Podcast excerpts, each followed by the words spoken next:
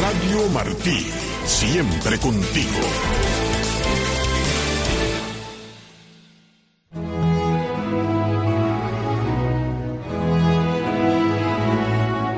Esta es una pausa para la meditación.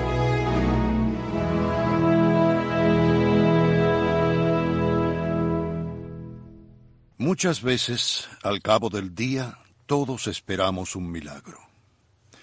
Llega el momento en que todos, sin excepción de género o edad, esperamos por algo que alivie nuestros pesares, que haga más llevadera una vida que puede ser demasiado pesada y complicada para soportar. Todos pasamos por esos momentos sin comprender o sin reparar en el simple hecho de que todos los días, en cada amanecer de nuestra vida, se produce un verdadero milagro. Cada día, cuando nos levantamos, confrontamos un nuevo amanecer y con él 24 nuevas horas para vivir.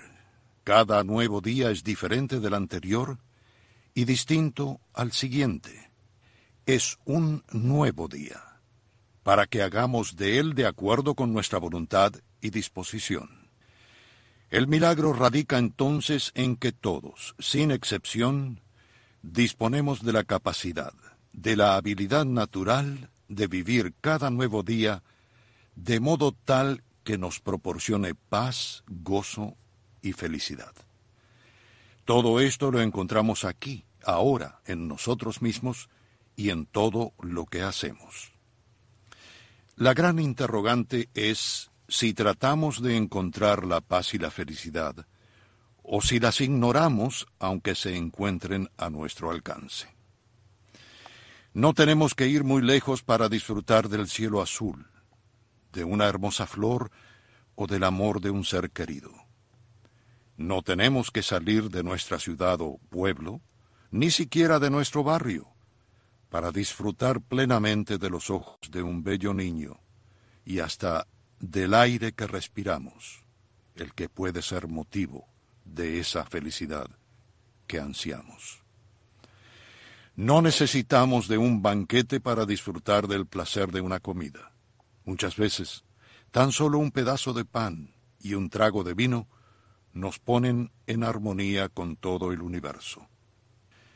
Hace tiempo un grupo musical británico grabó una canción que en cierta parte dice Todo lo que necesito es el aire que respiro y amarte.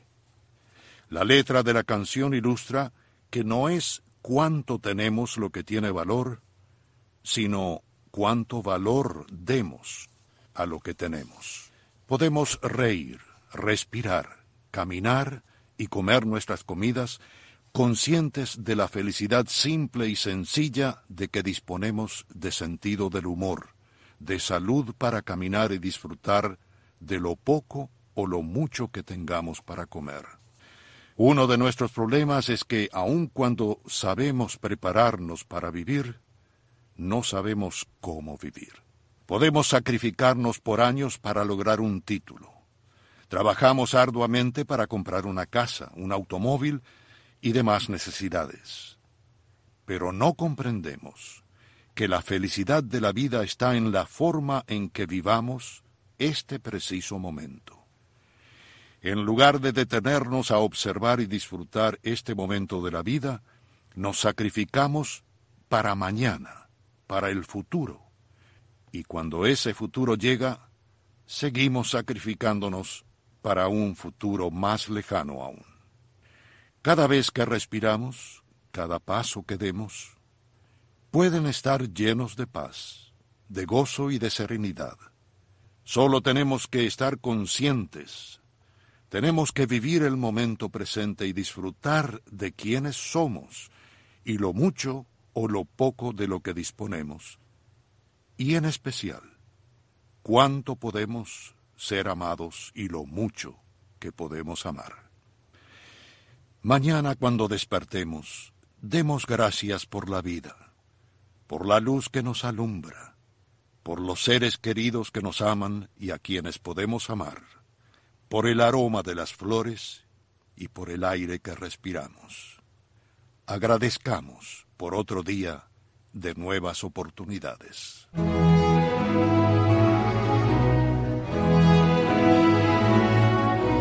Esta fue una pausa para la meditación.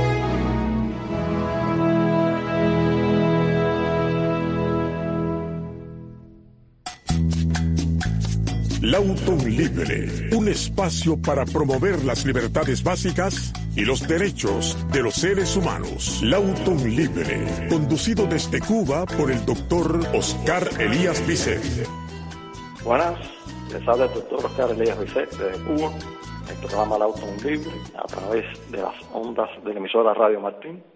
Nuestros objetivos son llevar un mensaje muy y unificación de las personas, por medio del conocimiento de los derechos humanos y las libertades básicas, para convertirnos en verdaderos ciudadanos y transformar a nuestro país en una democracia, en Estado de Derecho y libertad.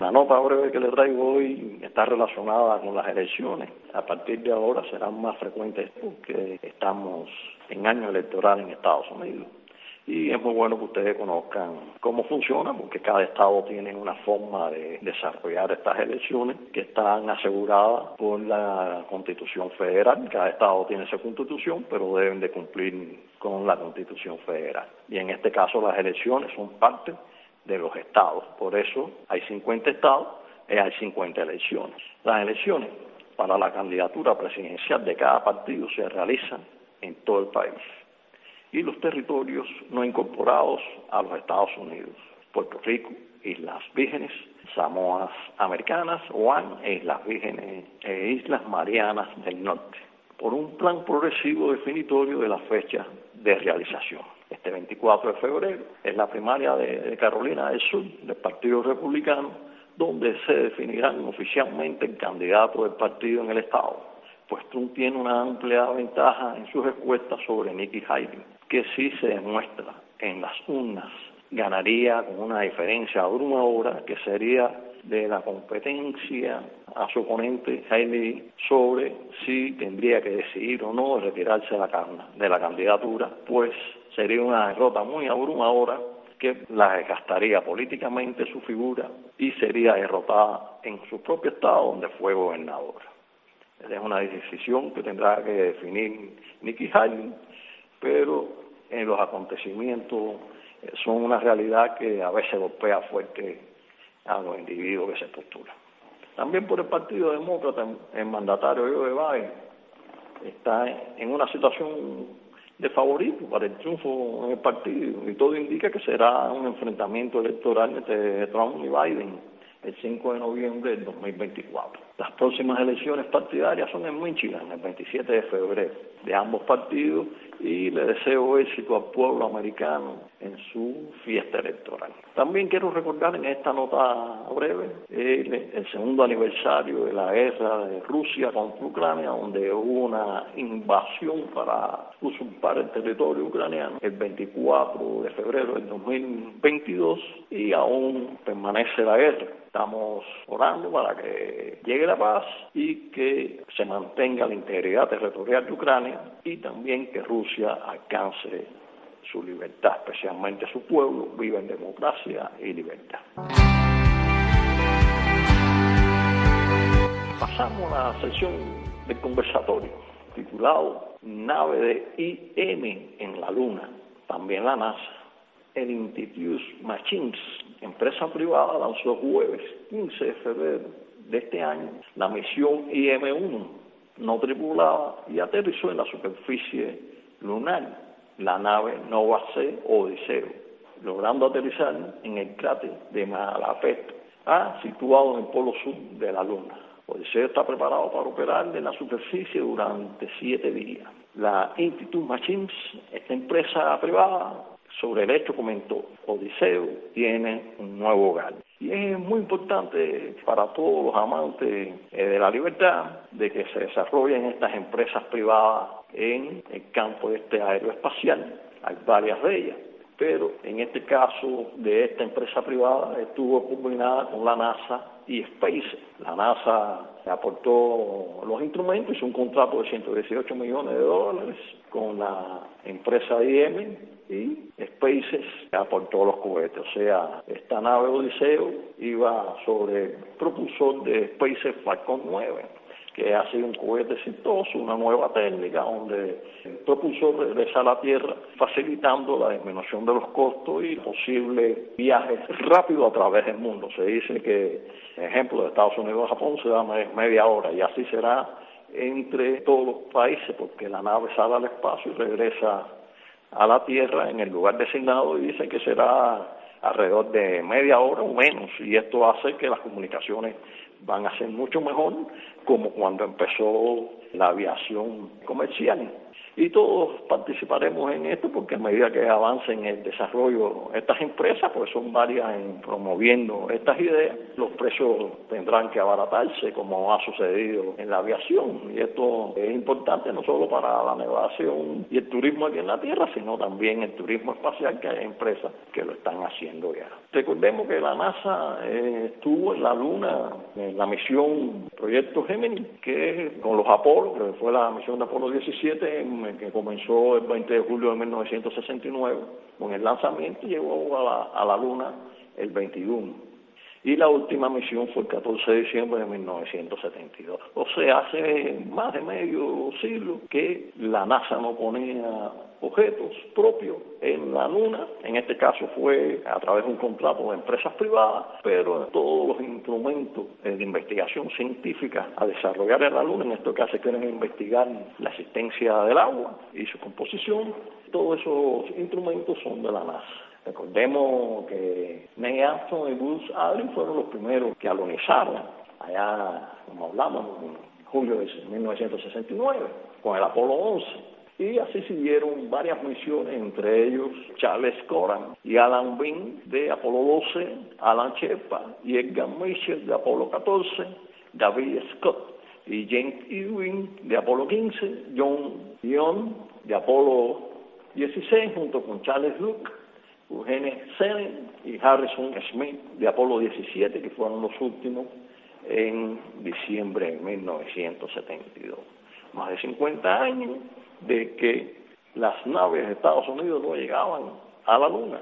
Recuérdense que las potencias como la Unión Soviética y Estados Unidos habían hecho este, este hecho y esta proeza y recientemente, en estos últimos años, bueno, ya vemos que Japón y la India están también acompañando a estas potencias económicas y aeroespaciales. Y lo más importante de esta misión de Institute Machines es que es una empresa privada que por primera vez llega al territorio lunar. Y es la gran esperanza, la gran expectativa que se tiene en la humanidad de que se desarrolle estos viajes, tanto comerciales y de turismo, para que la humanidad pueda eh, desarrollar todo ese sueño que tiene de vivir en la Luna y en Marte en este siglo XXI. En el caso de la NASA ya tiene preparada la misión Artemisa, que son cinco etapas. Ya realizó la etapa uno, que fue viajar con su cohete y nave Orion, orbitando la Luna, no de sola, automática, eh, dio la vuelta a la Luna, la orbitó y regresó a la Tierra sin ningún contratiempo. Ya está preparando la segunda misión, que sí es con tripulación humana y bueno, en el caso ya en la tercera y la cuarta se iban a pisar suelo lunar, en la tercera será con Space y la cuarta con Blue Origin y la quinta con Space. O sea que ya aquí sí están interviniendo las naves de propiedad privada. Pero muy contento todo el mundo, especialmente Bill administrador de la NASA, que celebró el éxito de la misión IM-1 y dijo, hoy es un día que muestra el poder y la promesa de asociaciones comerciales de la NASA. Enhorabuena a todos los implicados en esta gran y audaz búsqueda en máquinas intuitivas. A SpaceX y aquí mismo en la NASA, vaya triunfo. Odiseo ha tomado la luna. Deseo un triunfo a Bill Nelson, a la NASA y a todas estas empresas que están preparando este viaje lunar y después a Marte sean exitosos y que podamos disfrutar de todo el bienestar que va a traer a la humanidad todas estas operaciones espaciales.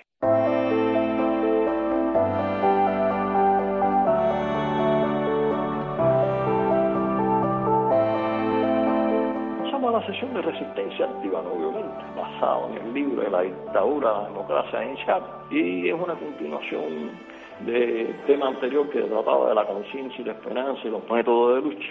Lo más importante que debemos saber que la dictadura totalitaria comunista usa el terror de Estado para subyugarte y destruir cualquier pensamiento de libertad, estimulando la desesperanza en la población y ¿Te has preguntado por qué un grupo tan poderoso como el Partido Comunista de Cuba tiene todos los recursos del Estado y sin contrario, organizado, no permite libertad de hablar y de expresión? Esas reacciones en medida de violencia es porque tiene miedo a tu pensamiento, a tus ideas, que se conviertan en una realidad concreta y puedan perder su poder. El disfrute de las mieles del poder es la obstinación fanática de lo que se adhieren y temen el régimen comunista del PSC ignora el hambre de la población e incluso aquellos que se suicidaron por estar en ese estado de inanición involuntaria. Sin embargo, los defensores de la tiranía castrista siguen alabándola a expensa del sufrimiento del pueblo cubano. Dos anécdotas históricas que demuestran el desprecio de los comunistas al pueblo cubano. El tirano Fidel Castro criticaba con frecuencia a los ricos y empresarios y fingía y hablaba como un proletario y en oculto saboreaba los símbolos de la riqueza y poder. Vivía en la opulencia con los recursos del pueblo. Tenía una isla en el sur de Matanzas para su disfrute personal con sus invitados y amigos y familiares. Se hacía un suculento plato alimentario que nunca consumió la gente del pueblo, el pescado, el emperador, andunes, salmones, las langostas, entre otros. En un festín con una figura extranjera, Fidel envió a sus celadores a pescar caguama verde, un espécimen raro de las aguas cubanas, fue platos preparados a los visitantes. Esta exquisitez de la élite gobernante socialista, mientras el pueblo comía alimentos más preparados y a veces a punto de descomponerse en el actual panorama de hambre suicidio en, la población cubana, el falso profeta y el sacerdote brasileño dijo en una ocasión, en una reunión en, la televisión cubana, que existían dificultades alimentarias en cubana, pero que lo que había es un aumento del apetito, y sino que comieran cáscara de papa que era muy nutritiva. En realidad, este señor no conoce la situación del pueblo cubano o es un cómplice de ella.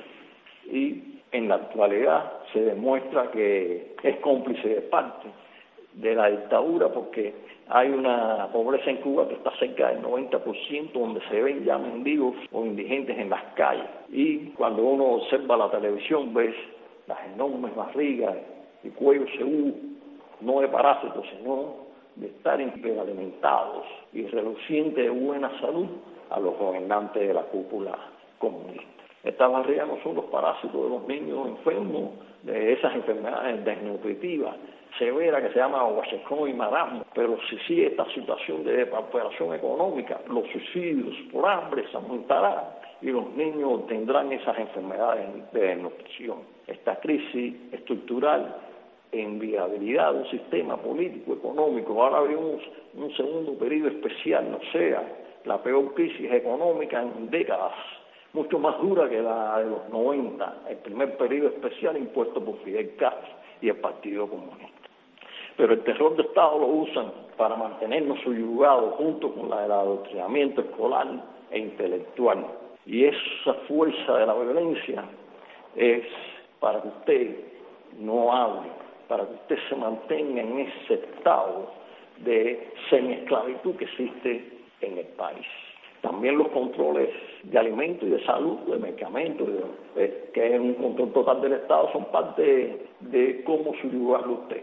Recuérdese bien que hay muchas colas en donde quiera que usted va a comprar un alimento y cuando llegan los alimentos en la libreta de razonamiento, como son pocos y esporádicos, las personas adquieren una falsa esperanza y alegría, que yo llamo la sonrisa del esclavo, porque es momentánea y el dolor continúa.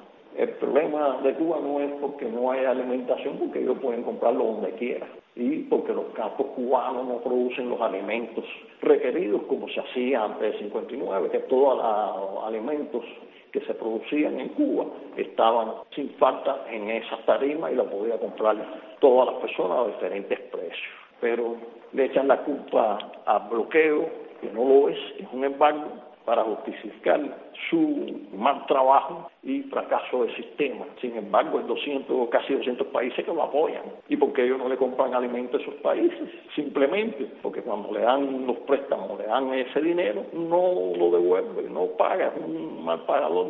Y por eso temen a la verdad porque cuando usted conozca todo esto va a despertar de ese letargo dogmático a la conciencia que avergonzada, que lo humilla por la sublimación de la opresión. Por eso, cuando usted conozca la verdad, no cooperará más con las injusticias, con el mal sistema que existe en nuestro país. La obediencia va a desaparecer porque usted ha tomado conciencia de que es un sistema injusto. Pero si usted no tiene esperanza, esos pensamientos generalmente no se ponen en la práctica porque teme a las consecuencias que puedan desencadenar los poderosos que ocupan el Estado.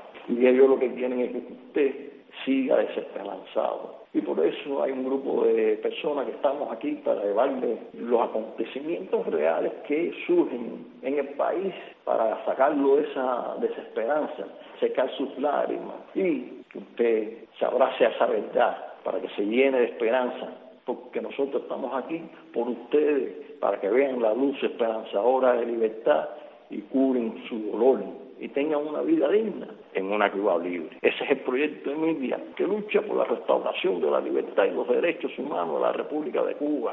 Y donde esté el proyecto Emilia no hay contuvenio con la dictadura castrista y no habrá comunismo.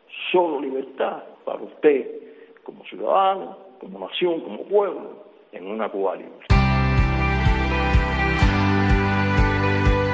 Pasamos a la frase internacional.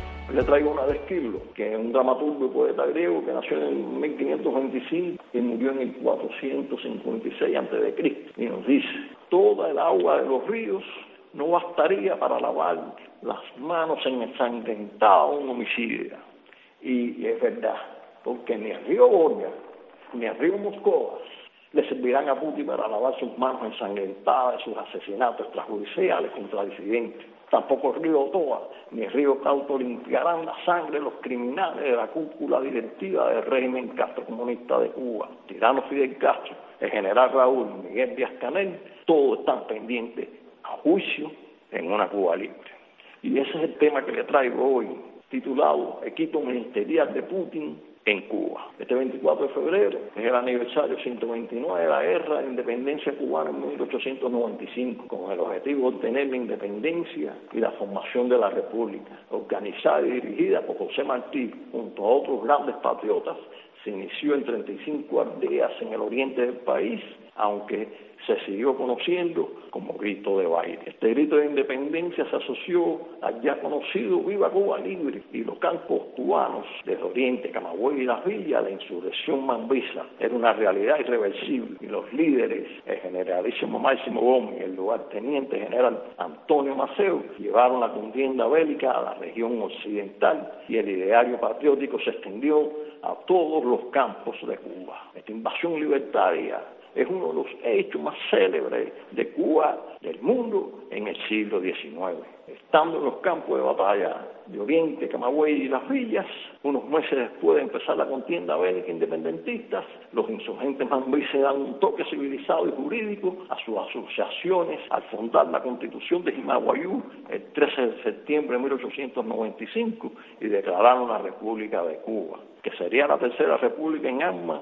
anterior fue la de 1868 y 1878, con la Carta Magna de Weimar y la de 1869 y la Carta Magna de Baraguá en 1878 a 1879. La guerra de independencia de 1895 a 1998 fue un esfuerzo extraordinario de los cubanos para la creación de su país-estado en los principios del republicanismo lo cual se logró oficialmente y con el reconocimiento de la mayoría de los países el 20 de mayo de 1902.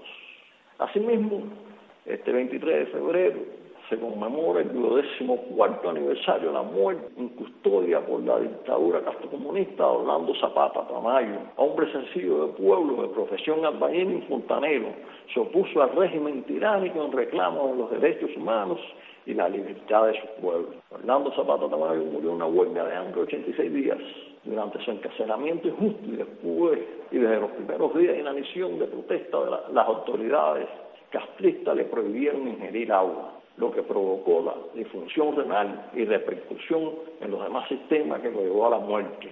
Honramos su memoria y condenamos este asesinato de la Junta Militar Castrista gobernante en Cuba. También un 24 de febrero es el vigésimo octavo aniversario del asesinato de cuatro pilotos en funciones humanitarias en el estrecho de la Florida en 1996. El tirano Fidel Castro da la orden de derribar las avionetas civiles y sin armas y cumplida la misión por el dictador Raúl Castro y los miembros de la FARC como consecuencia. Mueren en el alto Mario de la Peña, Armando Alejandro, Carlos Acosta y Pablo Morales.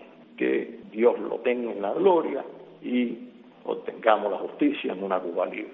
La dictadura castrocomunista ha cometido muchos crímenes de lesa humanidad en Cuba. Desde el 11 de julio del 2021 le disparó a múltiples balas al pueblo cubano durante las manifestaciones pacíficas y asesinó al manifestante desarmado Diubis Laurencio Tejera en el barrio La Buenera, La Habana. Después de este triste y condenable evento, ha ejecutado más de una docena de crímenes extrajudiciales en el país. El ministro de Asuntos Exteriores de Rusia, Sergei Lavrov, visitó a Cuba el lunes 19 de febrero y se reunió con el mandatario Miguel Díaz Canel y el canciller Bruno Rodríguez y conversaron sobre el plan de cooperación mutua proyectado hasta el 2030 lo que podemos definir como la consolidación del régimen de Cuba en la órbita de Rusia putinista, donde el diplomático ruso aseguró que Cuba es el socio y aliado más importante de su país en América Latina y el Caribe. El segundo